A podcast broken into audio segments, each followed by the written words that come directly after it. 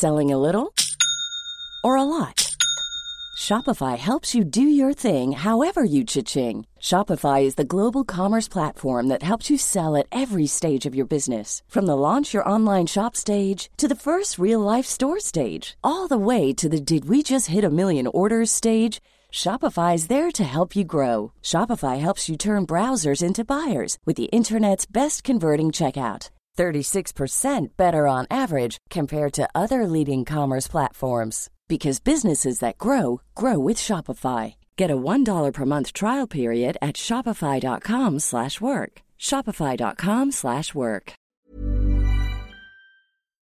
L'Entertainment Lab by Newton Studio, c'est le podcast 100% Brain Entertainment. Créatif, responsable de marque, directeur de plateforme technologiques, Pure Players Entertainment et Communicant 3.0 nous partagent leur point de vue sur l'avenir des marques et du divertissement à l'ère digitale. Ce podcast est animé par Alexis Ferber. Bonjour à tous, je suis ravi d'accueillir Dominique Bussot qui est fondateur de Forbes France. Bonjour Dominique. Bonjour. Alors tout d'abord, est-ce que tu peux revenir sur bah, les grandes lignes qui font qu'à un moment bah, tu arrives à monter euh, Forbes France? Alors c'est un parcours dans les médias d'à peu près 20 ans Mhm. euh, où j'ai fait de l'intrapreneuriat dans les médias, euh, j'ai fait de l'entrepreneuriat dans les médias, j'ai racheté des groupes médias pour lesquels je travaillais, euh, offline et online. Et puis en 2016, euh, je voulais me lancer dans une nouvelle aventure média entrepreneuriale. J'ai pris mon petit bâton de pèlerin, je suis allé aux États-Unis et j'ai vu quelques marques médias. Et quand je suis tombé sur Forbes, je me suis dit c'est celle-là, aucune autre. Et après quelques mois de négociations, j'ai ramené la licence en France et j'ai lancé le média Web First fin 2016 et Print fin 2017. D'accord. Alors d'où te venait cette passion des médias? Même plus jeune, tu adorais lire, voir les écouter? Comment ça s'est comment c'est venu finalement ce goût? Bah, en fait, tout jeune, euh, j'aimais bien. Alors, quand j'étais en, à l'école, euh, enfin, à l'école, quand j'étais à l'université, ou plutôt donc, quand j'ai fait un 2SS de management de la communication à l'IAE d'Aix-en-Provence, je m'étais occupé du journal interne, Ah, ainsi que de la chaîne de télé. On avait fait IAE Channel. D'accord. déjà, j'avais un petit goût pour les médias. Et en parallèle de ça aussi, je m'occupais du magazine du Mustang Club de France, que j'étais un passionné de vieilles voitures. D'accord. J'avais fait un peu de PAO. euh, voilà, je m'étais Ah, touché à ça. Et je trouvais que c'était assez sympa. Ça te fait un petit point commun avec Richard Branson qui avait démarré avec le journal Student. Je sais pas si Bah, tu avais voilà. lu la bio de Richard J'en Branson. suis pas encore à son niveau, mais effectivement. C'est un bon benchmark. Alors j'ai effectivement vu comment tu as convaincu. C'est drôle l'histoire où tu envoies ce mail et un peu au culot tu les rencontres et puis ils te suivent finalement. Qu'est-ce qui a fait ce- cet engouement en fait? Il y a eu une bonne rencontre et En fait, euh, effectivement, j'envoie ce mail, je les convainc de me recevoir alors qu'au début, c'était pas très chaud. Mhm. Mais je dis que j'étais à New York alors que j'étais à Paris. J'ai pris un avion le lendemain pour aller les voir et déjeuner. J'ai fait le pied de grue pour rencontrer le, le président de Forbes US. Ça a pas mal matché. Je lui ai dit, ça fait près de 100 ans que Forbes existe. Mhm. Vous n'êtes pas en France, c'est un gros trou sur votre cartographie, sur votre map. Et vous devez faire Forbes en France avec moi et avec personne d'autre. Là, il m'a regardé en me disant, c'est qui ce Frenchie, il est pas sérieux. Et 15 jours plus tard, il m'a envoyé un mail en me disant, est-ce que tu peux revenir à New York? Est-ce que tu es à New York bientôt pour que je te présente à mes 8 VPs et que tu nous expliques pourquoi on ferait Forbes en France avec toi. Waouh, c'était assez, assez et donc, euh, courageux. je me suis dit, euh, euh, j'ai été les voir, j'ai dû inventer, enfin, j'ai dû créer une histoire un peu différente. Je leur ai dit, écoutez, on est au 21e siècle, on va pas lancer un mensuel et ensuite une déclinaison web, on va faire un lancement web first et ensuite un trimestriel Mm. sur l'entrepreneuriat et l'économie. Ils ont aimé un peu ce concept et puis j'ai bien fait de l'avoir fait puisque pendant le confinement, le fait d'avoir euh, un trimestriel, c'était beaucoup plus crisis proof que de faire un mensuel où il y a des coûts qui sont beaucoup plus importants. Ça c'est l'originalité ce, que- de ce format trimestriel finalement. Ouais, mais Ça- maintenant tous les autres pays sont en train de se caler à mon format, ce Ah. qui est marrant. bon, tu as été précurseur. Qu'est-ce qui explique qu'ils n'étaient pas sur la France? C'était quoi leurs- les gros pays où ils étaient en Europe déjà? Alors, ils étaient déjà en Italie. Non, ils étaient Mm. ils étaient en Espagne, en Europe de l'Est, euh, en Asie, en Afrique et en Europe continentale. Ils étaient vraiment très présents. En fait, Forbes, quand ils se lancent, ils ont deux choix. Soit ils se lancent avec un groupe média déjà existant, D'accord. soit ils se lancent avec un média entrepreneur. D'accord. Et il faut qu'ils fassent affaire parce que quand même, c'est confier sa, une licence, c'est confier sa marque à un groupe ou à une personne qui peut, force, qui peut parfois euh, détériorer l'image s'il l'exploite pas très bien. Ouais, c'est une Donc vraie c'est en prise fait- de risque. C'est une prise de risque et c'est aussi une rencontre. S'ils font la bonne rencontre et qu'ils sentent bien la personne, ils confient leur marque. C'est pas uniquement une histoire d'argent, de royalty, c'est aussi être sûr que la personne va faire des bonnes choses avec la marque, puisque la manière dont on fonctionne, c'est que j'ai un cahier des charges, Ouais. mais le magazine, ils n'ont qu'une fois qu'il a été imprimé. Ils ne font aucun contrôle avant l'impression sur qui est en couverture et quels sont les articles. Ah, donc ils te font une totale confiance, tu une espèce de carte blanche ensuite sur la diffusion, quoi. Jusqu'au jour où je fais n'importe quoi et, Oui. et ils me font plus confiance. Ils check, hein, parce qu'en plus, les Américains, c'est évidemment font très attention. Mais ça veut dire que ce système, pour que les gens qui sont moins initiés, les auditeurs comprennent, ce système de licence, ça se rapproche un petit peu des franchisés ou ça veut dire que tu as une autonomie entrepreneuriale, vous êtes un peu Alors, associé je ou- suis euh, complètement autonome au niveau du capital euh, juridique. D'accord. J'ai une société qui appartient. Forbes n'a pas de part dans ma société en France. Voilà, donc c'est un droit d'utilisation du logo, si je le veux, du contenu, et puis euh, de l'URL forbes.fr. Voilà. D'accord. Donc après un système de royalties, j'imagine, Exactement, en évidemment. fonction euh, du chiffre d'affaires. ah, c'est très moderne. Il y a peu de médias qui fonctionnent comme ça. Il n'y en a pas beaucoup, effectivement. Donc ça, c'est vraiment un côté entrepreneurial qui est propre aux Américains d'avoir cette vision euh, très entrepreneuriale finalement. Exactement, c'est cohérent avec euh, ce qu'ils prônent eux-mêmes déjà. Parfait. Alors on va parler un peu de du donc Forbes. Et tu étais déjà lecteur de Forbes avant même d'aller les voir. Tu étais déjà un fan du média je ou tu connaissais un peu le média, je connais un petit peu, connaissais un petit peu le prestige. site, le prestige, le classement. Le- Tout le monde, quand on parle de Forbes, on pense au classement des milliardaires. Oui. Mais en fait, c'est qu'une toute petite partie émergée de l'iceberg. En fait, Forbes, c'est avant tout des belles success stories entrepreneuriales. Parce que l'idée donc de notre fondateur Bertie Charles Forbes, au départ, comment ça L'idée, c'était donc un média destiné à l'économie et à l'entrepreneuriat. Euh, voilà. Est-ce que tu en peux re- 1917, voilà et tu peux redire peut-être ce qui faisait leur ADN et, et même aujourd'hui, tu dirais la différenciation de ce média? bah, en fait, c'est euh, c'est montrer par l'exemple, Mhm. euh, raconter des belles, entre, des belles euh, histoires. histoires entrepreneuriales. Et euh, dès le début, ils ont fait le focus, ils ont fait des paris sur des gens. Mhm. Et il s'est avéré que souvent, quand il faisait des paris, euh, Bertie Forbes était plutôt euh, assez pointu. Et il s'avérait que quand Forbes parlait de quelqu'un, finalement, la personne Oui, devenait successful. Ah oui. Et en fait, aujourd'hui, c'est encore, entre guillemets, un peu plus facile parce que Forbes, aux États-Unis, c'est un million euh, de diffusion, le magazine papier, Waouh, un million, C'est énorme ça. dont 970 000 abonnés. Donc si demain, euh, on vous met en couverture de Forbes, C'est pas mal. il y a 970 dirigeants qui vous auront sur leur bureau. Donc c'est un sacré outil d'aide Donc, en fait, aux euh, businessmen quoi. C'est de l'autoproclamation, carrément, parce que je vous mets 970, bah oui, si Forbes l'a mis, c'est que c'est un mec qui est important. Si c'est un mec qui est important, on va l'appeler, on va faire des contrats, on va faire du business avec lui, etc. etc. C'est incroyable. Donc, Donc en fait, ça marche plutôt bien comme ça. les lecteurs en priorité, ce sont les patrons de boîtes, en tout cas les décideurs euh, de- d'entreprises. Exactement. Donc on est face vraiment aux exécutifs des, des- des boîtes, de toute taille d'ailleurs, plutôt les grands groupes ou de tout finalement? Non, il y a de tout. Il y a Parce vraiment que de Forbes, tout. c'est petit, start-up, jusqu'au grand groupe, euh, à la multinationale. Tu dirais qu'il peut avoir une, une petite proximité avec Harvard Business Review, que je trouve très bien fait sur l'inspiration des dirigeants en termes de ciblage, où Forbes est forcément un peu plus grand public, mais je sais pas comment tu vois le Harvard Business Review. euh, C'est un petit peu plus pointu, on va dire. D'accord. C'est des, des case studies, donc Ouais. euh, Je trouve ça bien ce qu'ils c'est font. plus tout ça. vulgarisé, j'aurais tendance à dire Forbes. D'accord, d'accord. Donc tu donc as parlé de cette différenciation. Alors ça pose forcément une question aussi sur l'entrepreneuriat qui est dans le ciment culturel anglo-saxon et un peu moins sur la France. Ça, ça évolue énormément. Est-ce que tu peux en parler de ce sujet? Parce que finalement, vous mettez en avant bah, des grands patrons, on- des grandes femmes dirigeantes, on va en parler, mais aussi les euh, 30 under 30 ou les 40. Est-ce que tu peux dire, ça veut dire que vous participez aussi à revaloriser peut-être l'image des patrons en France et une image peut-être plus moderne de tout ça? Alors effectivement, euh, l'autre euh, côté positif de la licence avec Forbes, c'est qu'il ne me, il n'oblige à aucune reprise de contenu dans chaque numéro. D'accord. C'est-à-dire que certains magazines qui sont sous forme de licence ou des familles de magazines dans le monde, on dit voilà, il faut que 50% du magazine soit traduit du magazine euh, mère qui vient Mhm. du pays d'origine. Ah oui. En l'occurrence, c'est moi, je reprends rien du magazine américain. Donc tu as ton autonomie éditoriale. Je crée tout complètement avec mes journalistes, mes pigistes et mes contributeurs. C'est ce qui me permet de faire mes propres palmarès, mes 30 under 30, on en parlait il y a quelques instants. Je fais un appel à candidature sur mon site, j'ai plus de 300, 400 jeunes qui y répondent. Et avec mon jury franco-français, on en sélectionne 30. Pareil pour les 40 femmes fortes. Donc on est vraiment inséré Mhm. dans l'écosystème entrepreneurial français, ce qui est clé pour moi depuis le début. Et vous êtes combien donc de rédac combien de les comment la rédaction est structurée Alors, il aujourd'hui y a 7 ou 8 journalistes en fixe, quelques pigistes et 300 contributeurs. D'accord. Et alors sur le marché des médias que tu connais très bien, quel est alors parce qu'on sait que c'est un marché qui est pas si simple, ce sont les annonceurs qui participent. Est-ce que tu peux parler du modèle économique et des enjeux de ce marché qui, on le sait, est, est pas si simple parce que c'est pour ça qu'il y a eu de la concentration, il y a eu plein de Alors choses. ça dépend d'un groupe ou d'un magazine à l'autre. Oui. Nous concernant... Toi, tu es entrepreneur, tu es indépendant quelque Tout part. à fait. Donc Ouais. nous concernant, pour Forbes, la marque Forbes, Pour moi, c'est une marque, c'est pas uniquement un magazine. Mhm. À date, le chiffre d'affaires est fait 40% sur la diffusion en kiosque, l'abonnement Mhm. et la publicité sur le magazine papier. Donc 40% viennent du papier. Les 40 autres pourcents viennent du digital. D'accord. Donc la publicité, les bandeaux, les bannières et les brand voice, Mhm. c'est-à-dire les publis, les, le brand content, comme on dit. D'ailleurs, c'est comme ça que tu as démarré ton business. J'ai vu dans les pubs digitales, tu connaissais bien cet univers. Exactement. Oui. Et les 20% derniers, c'est dans tout ce qu'on fait dans l'événementiel. D'accord. Quand on fait un palmarès des 30 under 30, des 30 under 30, on fait une soirée avec des partenaires.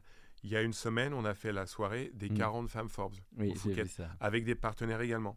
Et c'est ce qui permet aussi de faire du chiffre d'affaires et puis de faire des beaux événements, de faire, après avoir fait du print, du digital, on fait de l'événementiel, du physique, quoi, du réel, du présentiel. Ah, bravo. Et alors, c'est vrai qu'il y a des thèmes aussi. Moi, ce que je trouve fort dans Forbes, justement, c'est ces thèmes euh, très en pointe sur la société.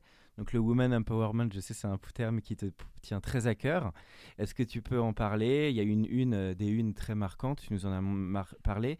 Mais voilà comment vous avez accompagné ce thème aussi euh, à travers votre média, quoi. Alors, dès le début du lancement, donc au début du site internet Forbes.fr, fin 2016, on a directement mis une rubrique Femmes at Forbes. Mhm, On s'est dit, il faut absolument qu'il y ait une rubrique dédiée à, à l'entrepreneuriat féminin, mhm. dès fin 2016.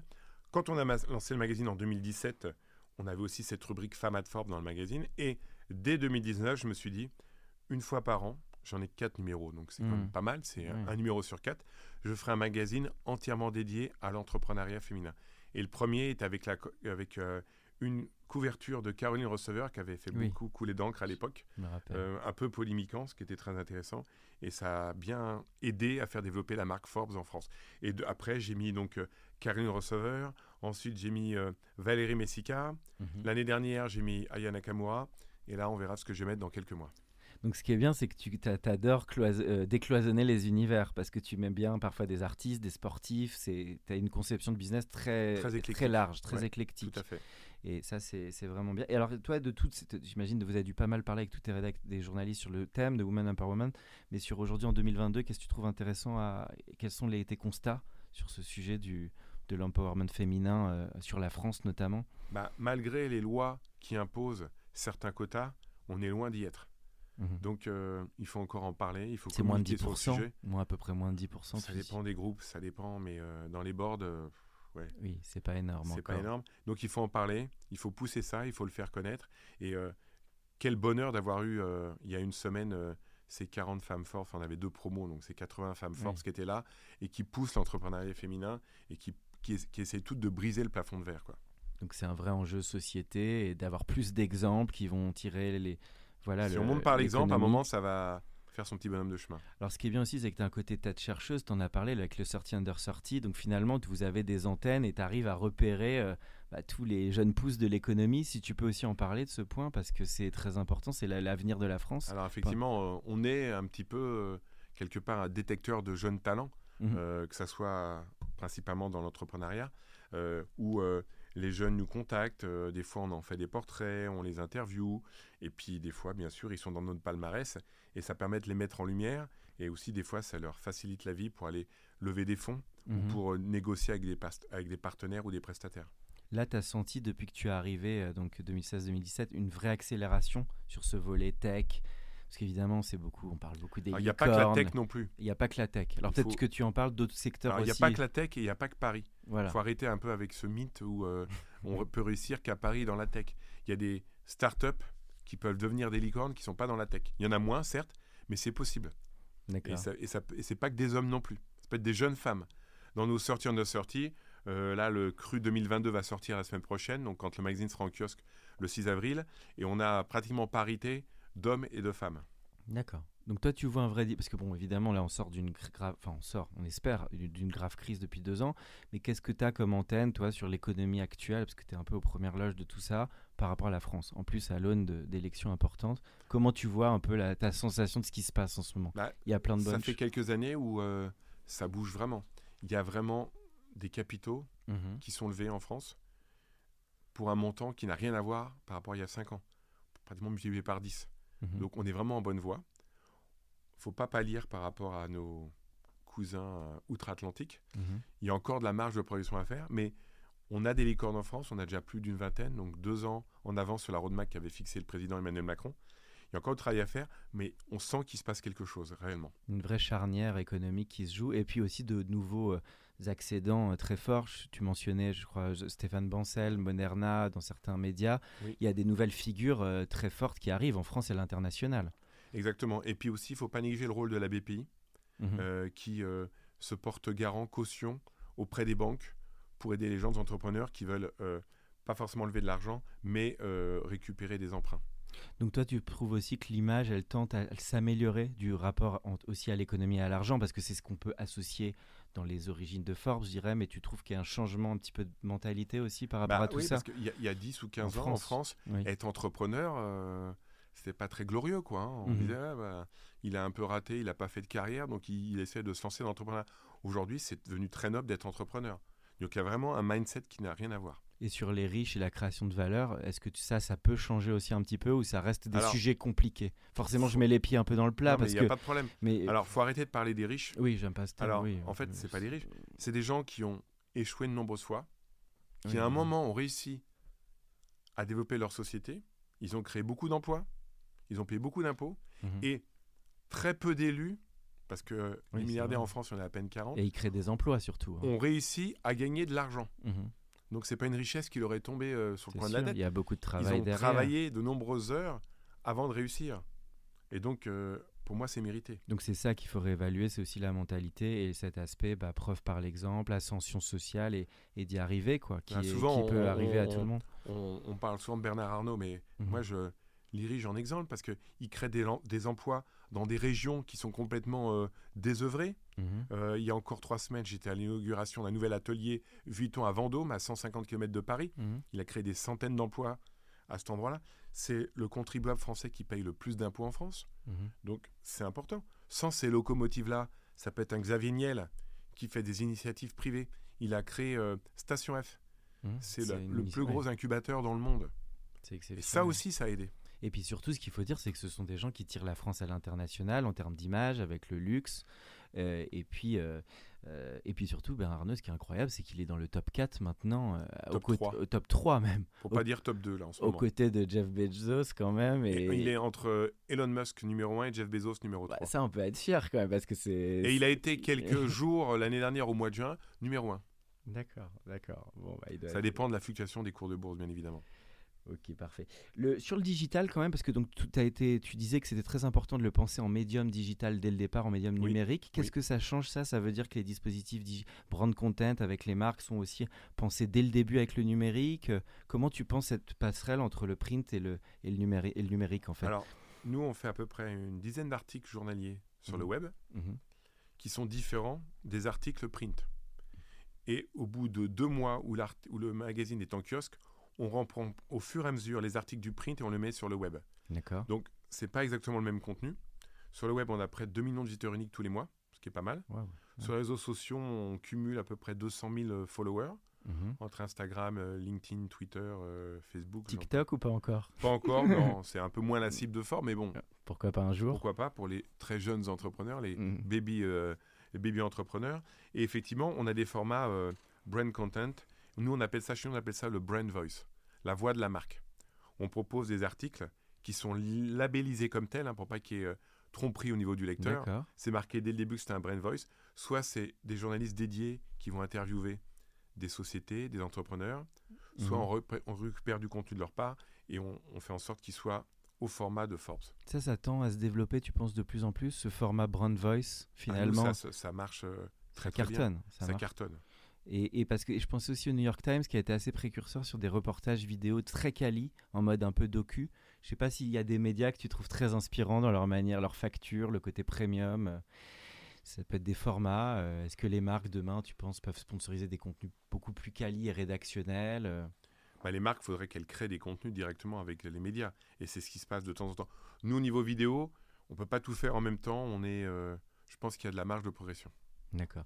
Toute dernière question, euh, Dominique, euh, le, sur ta- les peut-être les conseils que tu donnerais euh, d'un point de vue business à des entrepreneurs, des gens qui veulent aussi se reconvertir ou des gens qui veulent lancer leur activité, euh, pas à travers tout ton cheminement, toi les leçons que tu as aussi tirées, et puis peut-être aussi des gens que tu as pu inviter de temps en temps ou, ou interviewé. Qu'est-ce qui est toi Qu'est-ce qui te nourrit? Alors, ce qui est important, c'est déjà d'une part de bien s'entourer.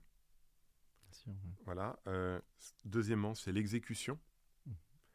Et puis d'aller pas trop vite à l'appel à l'épargne ou au capital. Euh, si c'est possible, de faire ça de manière organique au début. Et mmh. si vraiment on a une roadmap qui est bien claire et bien fixée, là, pourquoi pas s'il y a besoin, parce que s'il y a une course à la levée, à la levée mmh. il faut être sûr que ça soit vraiment nécessaire. D'accord, donc être quand même pragmatique et d'être dans l'autofinancement, de faire sa proof of concept avant de déployer, etc. Et ça, on a tendance à le faire en France où, parfois on va vite chercher un peu des, des, des, montants. Il y a de ah, tout. Il y a, tout type d'entrepreneurs. Il y en a qui sont euh, très pragmatiques et qui préfèrent être, avoir un petit euh, chez eux plutôt qu'un grand chez les autres, comme on dit. Euh, non, je pense qu'il y a de tout en France. D'accord. Eh bien, écoute, Dominique, merci beaucoup en tout cas de nous avoir accordé ce moment pour ce podcast de l'Entertainment Lab. Bah, merci à l'Entertainment Lab. Pour ceux qui sont encore avec nous, merci de nous avoir écoutés. Pensez à aller mettre une note au podcast dans la section notes et avis sur Apple Podcast. Cela nous ferait énormément plaisir et nous permettrait de continuer à faire grandir ce podcast consacré au Brain Entertainment. À bientôt pour un nouvel épisode.